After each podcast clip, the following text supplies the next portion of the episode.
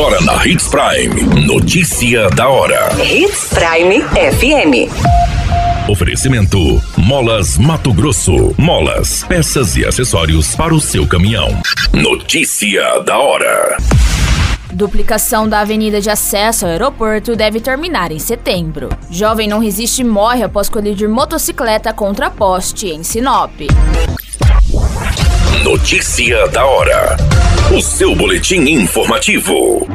O secretário de Obras, Remídio Kuntz, informou que as obras de duplicação da Avenida Bruno Martini estão em andamento, aproveitando o período de estiagem. A previsão de término da obra é para final de setembro. O cronograma da duplicação de 4 quilômetros da Avenida Bruno Martini é a partir do Aquarela Brasil até o aeroporto Presidente João Batista Figueiredo, através da via Nino Gianotti.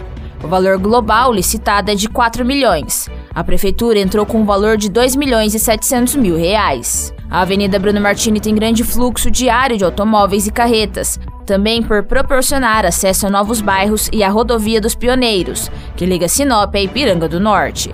A duplicação dará mais qualidade, segurança e melhores condições aos moradores, visitantes e todos os usuários deste trecho. Notícia da hora. Na hora de comprar molas, peças e acessórios para a manutenção do seu caminhão, compre na Molas Mato Grosso. As melhores marcas e custo-benefício você encontra aqui. Ligue 3515 9853 que a entrega mais rápida da cidade chega até você. Em Sinop, na rua Valdir Dorner, 666, setor industrial. Em todo o estado, peças e acessórios para o seu caminhão é com a Molas Mato Grosso. Unidades também em Várzea Grande e Cuiabá. Molas Mato Grosso. A notícia nunca para de acontecer e você precisa estar bem informado. Só aqui na Hits Prime.